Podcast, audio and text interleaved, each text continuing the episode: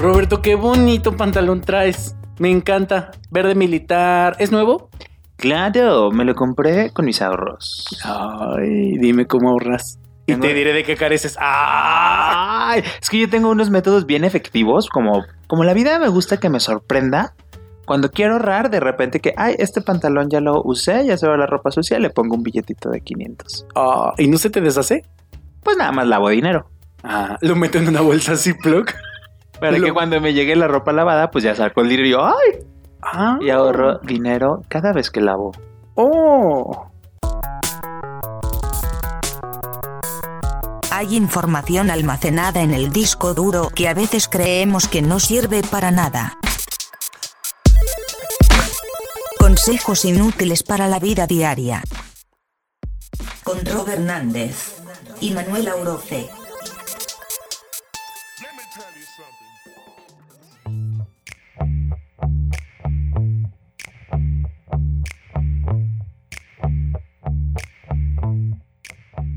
Robs MX, Roberto Hernández. ¿Cómo estás?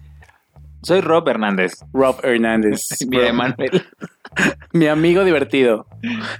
Hola. Mi amigo de aventuras. Hola.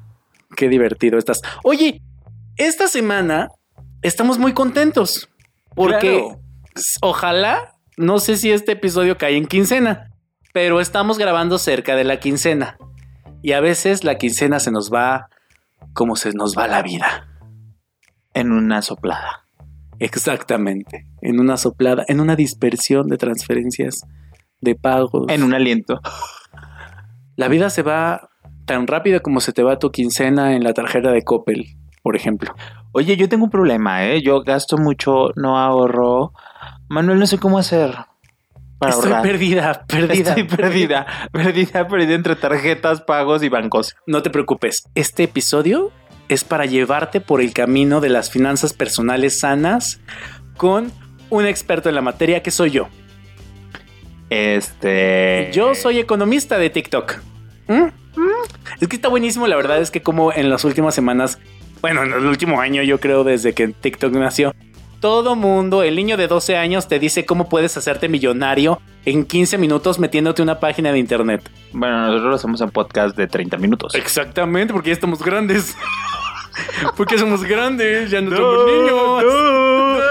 Muy bien, me me encanta tu forma de pensar tan de niño de 12 años. Exactamente. Y nuestro niño de 12 años interior les va a contar en este episodio cómo llevarte chido con el dinero. ¿Cómo ahorrar? ¿Cómo llegar a la quincena? ¿Cómo guardar dinero para lograr tus sueños? ¿Cómo hacerte amigo de Banco Azteca? ¿Cómo esconderte cuando te hablen de las tarjetas para que les pagues? Ah, no, eso no. No, no, ya la pones bloquear. Santander bloquear. Gracias. O bajas una aplicación que se llama Spam y ya te dice Eso. quién es. Muy bien, te late que empezamos con los consejos. Me late que empecemos con los Ay, consejos. esto está más ah, animoso que TVO. ¡Claro! Para quien entienda la referencia de TVO con Gaby Rufo, si era Gaby Rufo, y Lisa Echeverría. Lisa Echeverría, el cubo de Donalú. Y eso ya es muy nuevo. Consejo número uno. Haz tus cuentas de gastos fijos. ¿Qué es eso? Mira, el gasto fijo es cuando tú ya tienes, empiezas a tener una vida pues económicamente independiente. Lo que haces tú es decir, a ver, ¿cuánto me sale la renta? ¿Cuánto me sale el internet, el gas, el celular, El Netflix, el Netflix, el HBO, es el la aplicación, el, el, Spotify, Grindr? el Grindr. Ay. Oye, quien paga Grinder Plus, la verdad es que Dios lo tenga en su santa gloria. Yo no sé para qué gasta tanto. Hasta el sonidito es diferente, ¿no? Exacto. sí, No, toda esta parte de hacer cuentas de tus gastos fijos te ayuda mucho para que tengas una noción de cuánto es la cantidad de dinero que tienes que cubrir mes a mes, independientemente de tus tatuajes espontáneos. Eso, gracias. Sentí como la pedrada, así como de. Independientemente de tu comida molecular. Ay, saludos a nuestras amigas moleculares. Claro que habrá un momento de la vida, porque a todos nos pasa, en el que la vida que queremos tener no es la vida la que nos alcanza con la quincena. La que gastamos. Pero ahí quizá podemos empezar a ver en esos gastos fijos super netos. O sea, ¿qué es lo que realmente Si no lo pago, no puedo vivir, no puedo pagar la renta. O sea, si no lo pago, no, no salgo adelante. Ese es el gasto fijo. El gasto fijo no es me voy a comprar una playera o una camisa cada 15 días. No. No. Es lo básico, lo Como elemental. Netflix. ¿Cómo qué? Netflix. Ah, vemos, porque quizá gasto fijo no es Netflix. Claro. Sí, ahorita tú en tu tacón de Por eso, pero es que en algún momento, Rob Hernández 2021, un gasto fijo puede convertirse en un gasto prescindible debido a la escasez económica del hogar. Exacto. Entonces consideremos gastos fijos como los que son imprescindibles. Si quieren citar esta definición de gasto fijo que ya dejó de ser gasto fijo, por favor háganlo en APA. Aquí en la descripción les voy a dejar como, RobMX.2021. ajá, entre paréntesis, la bonita. Bueno, hacer cuentas de tus gastos fijos te va a ayudar a entender cuánto necesitas estar generando al mes, cómo tienes que hacerle y ahora sí que cuánto te queda dinero libre. Porque luego pasa que, pues es que no me alcanza, pues no me alcanza porque te gastaste la, la renta. Que incluso el ahorro lo puedes meter como un gasto fijo para obligarte a ahorrar. Exactamente, porque los expertos, les expertes, las expertas, Manuel y Roberto. Manuel y Roberto, recomiendan que el ahorro, tu ahorro sea entre el 20 y el 30% de lo que ganas. Y digo entre el 20 y el 30 porque a veces la verdad es que yo digo, ay güey, el 30 es un chingo. Pero lo ideal sería el 30%, que si tú ganas 10 pesos, 3 de esos pesos se vayan a ahorro y que formen parte de tus gastos imprescindibles. ¿Por qué imprescindibles? Porque usted va a decir, ay, pero pues es que el ahorro es nomás para cuando lo vayan a necesitar. Sí, güey, pero si nunca lo utilizaste, si nunca lo hiciste, pues nunca vas a tener ese dinero cuando lo vayas a utilizar. Exacto. Y Me encanta nuestra charla de economistas, ¿eh? no, pues claro, porque Pues aquí hemos pasado de ser doctores, podólogos, plantólogos, este, psicólogos. No, pensé que podólogos eran los de las plantas, pero no, es de las plantas de los pies. El consejo número dos es lo contrario a los gastos fijos. Hay que identificar los gastos hormiga. ¿Qué es un gasto hormigo, Roberto? Abro dos puntos. Gasto hormiga. 2011, qui- coma, Rob. Cierro paréntesis. Gato chiquitito. Ese gato chiquitito que camina chiquitito. Precisamente es de que ahora compro un cafecito aquí en Paule.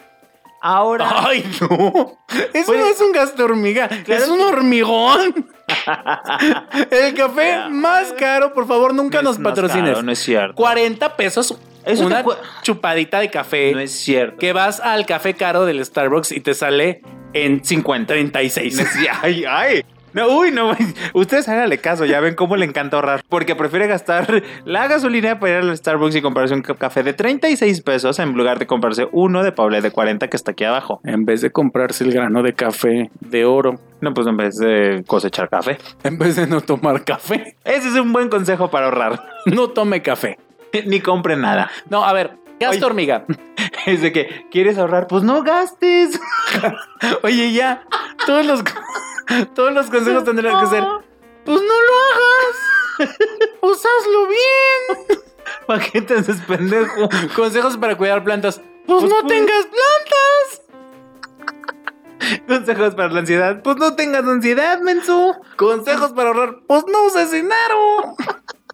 Bueno, el gasto hormiga es ese gasto que no lo contabilizas y es de que, bueno, voy a la tienda y me compro esto. Ay, que vi una playera y me la compro. Ay, que vi una cachucha y me lo compro. Ay, que fui a la farmacia y compré unos condones. Ay, que compré, o sea, no sé, como gastos así ver, casuales. hay que identificar cuando la compra de condones es un gasto imprescindible y lo vas a meter en tu Gasto en fijo. tu gasto fijo o cuando es prescindible. Ah, Ah. ¿Cuándo? Comente usted en redes sociales, arroba aurose y arroba robsmx, ¿cuándo usted cree que la compra de condones pasa a ser un gasto hormiga y cuándo pasa a ser un gasto fijo? El ganador o la ganadora recibirá un giveaway de condones, mi alegría. Bueno, el chiste es identificar esos gastos que haces de manera inconsciente. Amazon eh, también puede ser Uy, esa hormiguita está grande. am- amarillita. Estás killing. ¿Sabes qué? Ya hablando muy en serio. Hay una aplicación que yo usaba que se llama Spendy. S-P-E-N-D-E-E. Spendy. Nunca hubieras ganado los concursos de spelling. De Spelling Bee. Ajá. bueno, Spendy es una aplicación donde literal registra. Hay muchas del tipo. Yo fue la que más me gustó y con la que más me familiaricé. Es una aplicación donde tú registras cuánto estás recibiendo al mes, a la quincena, o sea, todo, todo ingreso y todo gasto. Y puedes categorizar ese gasto. Entonces ya pones este, tus gastos fijos ahí, pones la renta, el internet, la luz, el agua, el teléfono. Y vas poniendo, te tienes que hacer a la tarea de ser súper disciplinado para ir poniendo, compré un chicle, 5 pesos, compré un café, 50 pesos en el Starbucks y además puedes ponerte toda la información que quieras, así la ubicación, un hashtag, la categoría, puedes ponerle un iconito este característico de este tipo de compra y lo padre de estas aplicaciones si quieren empezar a, a identificar todos sus gastos hormiga es que al finalizar el mes les saca todo un gráfico, una serie de gráficos increíbles donde ves cuánto dinero se te fue, en cuánta cantidad de pendejadas o qué tan bien o mal estás acomodando tus, tus finanzas. Tanto lo puede hacer usted en un Excel, pero si no le hay el Excel, lo hace en esa aplicación que momento que gastas algo, sacas la cartera, sacas la tarjeta, lo registras y es bellísima. Y ahora esas aplicaciones en su versión premium lo puedes linkear con tus tarjetas de crédito y débito. Entonces, digo, ahí sí, la verdad es que yo no sé, yo prefiero no decirle cuál es mi tarjeta, este, y no confío tanto todavía porque pues, soy una señora viejita. Pero ella ya tiene la API para la de Banco Azteca. Seguramente sí, la verdad es que tiene para todos los bancos, o sea, ya es una versión muy evolucionada. ¿Y para la de Electra. Es así, es así, no sé. Creo que Bancopel está todavía en proceso y el saldazo. Pero la verdad es que es una chulada, se la recomiendo muchísimo. Se llama Spendy, la pueden bajar en su App Store preferida y es una manera. Solo hay un App Store. App Store o Play Store o Huawei Store. Este, Store. Oye, qué bonito consejo, pero la verdad es que me daría muchísima ansiedad tener que estar cada cosa que gasto. Te acostumbras. Te acostumbras. Yo te voy a decir, la utilicé yo creo que unos seis meses y me ayudó mucho como también a identificar en dónde se me iba la vida. Y entonces ya ahí me hice al hábito. Ya después la dejé y ahora yo estoy con el Excel en donde meto gastos fijos y ya más o menos yo lo que hago ahora es, tengo todos los gastos fijos en un Excel, saco la cuenta de cuánto voy a recibir ese mes y todo, todo lo que es gasto fijo lo mando a la cuenta de ahorro como ahorita en, no sé, en Bancomer están los apartados o en cada banco tiene como ahora su opción de ocultar el dinero. Entonces oculto el dinero y ya solo lo que tengo ahí disponible es lo que tengo para gastar. Es que justo yo hacía eso antes de que existiera todas estas maravilla, maravillosidades. Bajo el colchón. No, yo era más práctico, que ese era el consejo número 3, pero ya me hiciste un spoiler. Spoiler alert. consejo número 3. Consejo número 3. El consejo número 3, lo que yo hice alguna vez cuando iba empezando Banco Bajío, que había como tres sucursales. Ahorita hay cuatro. Cuatro y media. Porque le quitaron el cajero. Bueno, yo abrí una cuenta ahí y entonces agarré la tarjeta de cuenta de ahorros y la metí abajo del colchón. Entonces, en cuanto me llegaba mi quincena, cuando me pagaban por quincena, era de que directamente transfería la cantidad que quería ahorrar. Y entonces me olvidaba de esa cantidad y perdía la tarjeta. Bueno, la perdía, la escondía para no sacar ese dinero. Y la verdad es que sí me funcionó. Y ya yo decía, bueno, ya cubrí todos mis gastos fijos, ya separé, en otro lado escondí el dinero. Y entonces ahora sí, a darle en su madre lo que me queda. Y ya, y ya. Al día siguiente ya se había acabado la quincena. Pero es cierto, la verdad es que lo que a usted le funcione mejor eh, son diferentes formas en las que ahora sí que controlas tu relación con la ansiedad del dinero. Episodio 8.25. Pero, pero sí, el no ver el dinero que, que, no puedes gastar ayuda. Ayuda. En la inversión que usted quiera. Consejo número 4. No gastes más de lo que tienes. A ver, eso me parece un poco obvio. O sea, ¿cómo? ¿Cómo voy a andar gastando más del dinero que tengo? O sea, si es el dinero que tengo. Pues mira, Manuel Abrose, eso parecería lo más obvio que tú crees, pero la verdad es que no lo es, porque luego vienen las tarjetas de crédito. Y viene Banco Azteca, viene Banco Pel. Y entonces vienen los pagos tan bonito, chiquitito, chiquitito. Que su moto en 72 meses ni la va a sentir. Como tú cuando compraste el coche, que sacaste un crédito automotriz. Un crédito automotriz. Pero pues ahí sí es un crédito normal. Pero el tema aquí es que luego una de dos. O tenemos dinero prestado y nos lo gastamos y a la hora de estarlo pagando es como de, ay, ya no me alcanzó. O las tarjetas de crédito se te va literal la quincena en pagar los montos de las tarjetas de crédito, que es el mínimo. Ni siquiera son los que no tienes que gastar en pagar intereses. Y exacto. Ahora sí que si le van a entrar al crédito, estén seguros que van a estar pagando el crédito como va. Y el como va no es el mínimo, no es el pago No. mínimo, es el mínimo para no generar intereses. Eh, Creo que tú eres muy experto en esta cuestión de manejo de tarjetas de Ay, crédito. güey. No sé si experto, la verdad es que no. O sea, tengo dos tarjetas de crédito ahí medio pinchurrientas. O sea, no es una gran cantidad de crédito. Pero sí puedo decir que lo que yo hago es. Si vas a aprovechar los puntos que te da la tarjeta, pues lo gastas muchas cosas con tarjeta, pero eso mismo es lo que ahorraste o lo que lo vas a guardar para pagarlo inmediato, ¿no? Entonces llega el día de corte y yo la verdad es que sí soy religiosísimo y pago la tarjeta después del día de corte. Es que para utilizar las tarjetas de crédito, yo sí creo que es algo muy bueno. Hay gente que le tiene miedo y no tiene ninguna tarjeta de crédito. Y digo, ¿cómo puedes vivir en el año 2021 sin tener una tarjeta de crédito? Pero bueno, es muy respetable, cada quien. Porque la tarjeta lo que te va a hacer es ayudarte a comprar cosas que sí no te hubieras podido comprar con tu sueldo, pero que vas a poder pagar a plazos o diferido. Y que te puede sacar de una emergencia. Pero aguas, porque la neta es que sí es bien deprimente luego escuchar las historias de terror de debías algo y como te la pasas pagando lo poquito que es el mínimo, Pues pues, ya lo vas a pagar pagar. ocho veces. O- Exacto. O, nunca lo vas a pagar, como dices. Yo la verdad es que sí uso mucho las tarjetas. De hecho, me encanta pagar todo con tarjetas de crédito por la seguridad de no uno de no traer dinero. Dos, de pues que en algún momento de si te clonan las tarjetas de crédito es más fácil que no te reconozcan el gasto a que si es una de débito. ¿A poco? Sí, claro. No sabía eso. Cuando te hacen un fraude, te hacen una clonación de tarjetas y se gastan tu dinero y lo sacan de la cuenta, es un pedo. Pero cuando es tarjeta de crédito, como tiene un, un periodo, tú lo puedes no reconocer y no se carga. Uh, fíjate. Y entonces la, la recomendación en esta parte de las tarjetas de crédito es, aunque tengan tarjetas de crédito con un límite de 100 mil pesos, si ustedes no ganan 100 mil pesos al mes, gasten con las tarjetas lo que pueden cubrir para no generar intereses en el mes. Esa es la parte más inteligente. Y si van a aprovechar los meses sin intereses, calculen bien cuántos meses sin intereses están acumulando.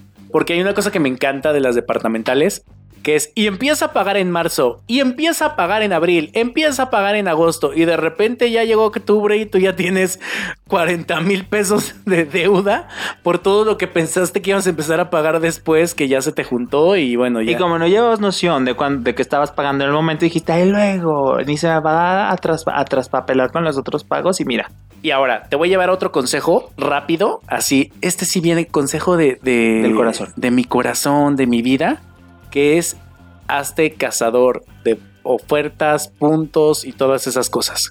Ligado de una vez a lo del crédito. Consejo número 5. Ay, qué bonito. Ya los efectos ya están hechos en vivo y todo el pedo a huevo.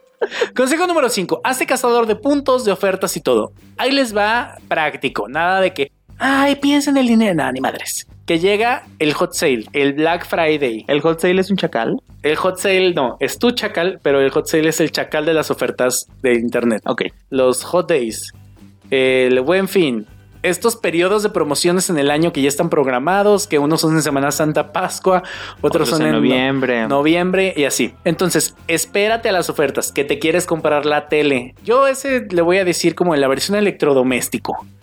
Se quiere comprar la tele, su pantallota grandota para ver la película, el Disney Plus, La reina del sur. la reina del zoo. Exactamente. Que El quiere señor de los cielos. de los cielos De los cielos. que he hecho yo. Te esperas al momento de las ofertas y casi siempre en las páginas de internet generan alguna promoción doble. Es decir, te combina el mes sin interés más el descuento que van a poner de ese producto más una bonificación de uno, dos o tres meses en tu tarjeta de crédito. Entonces, ¡Wow! te ibas a pagar una tele de, pon tú, 8 mil pesos. La tele trae el 10% de descuento, vamos ahí en 7200. Y te van a bonificar un mes en tu tarjeta de crédito. Si eran 7200 y te habían dado 10 meses sin intereses, me voy a ir a la sencilla. 700 pesos. 720. Entonces la tele te va a estar saliendo casi casi en 7100 pesos, una cosa así. Si usted ya sacó la cuenta y me salió mal, haga caso omiso, entendió lo que quería decir. ¡Qué ofertón, Manuel! Yo la verdad es que ya saqué mi tele así, justo, y la tele de mi chico así salió igual, porque sí son precios que lejos de que a veces sí están inflados, de que, ay, pues viene el hot sale, entonces todos suben el precio. Ahí sí te das cuenta cuando un producto de un costo se te está rebajando dos mil, tres mil pesos. Eso sí es una. Yo tengo dos recomendaciones en este aspecto. Uno, me encantan las tarjetas de crédito que te dan los puntos per se por las compras que hacen, que creo que en HSBC hay una que te da el 2% y en Bancomer hay una que te da el 9%. Cuando elijas su tarjeta, váyase a esa parte. Además de esto del CAD, del interés y de cuánto va a pagar de anualidad, Exacto. fíjese en el punto. Eh, ¿Qué puntos? Entonces yo lo que hago es que compro todo con las esas dos tarjetas y automáticamente me está generando dinero. Entonces de repente, al mes, si ya llego y pago en farmacia Guadalajara porque tapatío, me dice, ¿quiere pagar con puntos? Y yo, Oh, claro. claro. Y me sale gratis la despensa. Y eh, el condón, el que condón ibas a pagar gasto como fijo. gasto fijo, Es gasto ya no fijo. ya no fijo, es redimible en puntos. Exacto, entonces no la- manches. le sale el condón listo para la caricia ocasional que pudo haber usted escuchado en episodios pasados de este bonito podcast, consejos inútiles No, para bueno. la vida diaria. Hoy andas promocionando todos nuestros episodios. Claro, estamos haciendo una estrategia 360. No es- Cálmate, Paquita Salas, nuestra promoción 360 de anuncios autopagados. Bueno, y la otra recomendación que les digo que era con el difunto Best Buy, que hay que guardar un minuto de Ay, silencio. ese, la verdad es que sí se nos fue, amigo, pobrecito. Pero yo sí debo decir que Best Buy, yo cada rato que me llegaban sus correos decía, güey, siempre me sorprendes con una bonificación de 200 pesos, que siempre es la misma y siempre está carísimo todo. Pues yo, por ejemplo, ahí compré mi computadora, que era, era una Mac, y estaban en todos lados iguales, y al contrario, la compraba en Best Buy, porque aparte de que me descontaban como 5 mil pesos en vales, o sea, pues me los daban. No, pues ahí ya. Entonces era para- pues yo te digo, amigo, una chica lista. Ah, no, es que sí, hay que checarle, hay que investigarle. Y el último consejo para ya irnos, me gustan estos episodios que son así picaditos, bueno, rápidos, Ay, sí, así como, aparte muy emocionales, muy sentimentales, muy del corazón. del corazón. Hazte amigo del dinero. Eso, eso, eso. Y yo creo que este tendría que haber sido el primero. Este tendría que ser una regla de vida, un mantra. Sí, sobre todo no tenerle Aparte lo dicen sus amigas súper adineradas. Ay, oye, la- la- las de la cena eh, eh, fancy. Los dicen sus amigos, los de La cena fancy en Little amigos Caesars. luchones. De la fancy, de la fancy cena en Little Caesars. Claro, claro. Hazte amigo del dinero. ¿Esto qué quiere decir? Yo creo que eso, algo que es muy importante, es que luego nos han enseñado también que si te va bien, no debes de sentirte mal, debes de sufrir, debes de apoyar al más pobre, no debes de ser ambicioso, eh, no debes de querer más dinero, etcétera, etcétera, etcétera. Entonces, yo digo, no, debes de sanar tu relación con el dinero como lo haces con tu prójimo. El llevarte bien con el dinero no solamente tiene que ver con el dinero que tienes, sino con el que aspiras tener o con las cosas que aspiras poseer, sin vernos en un asunto como súper capitalista o posesivo o no sé, como avaro.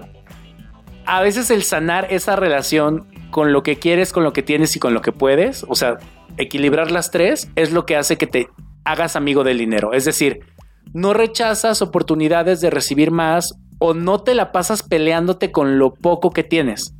¿Sí me explico? Que eso es muy relativo.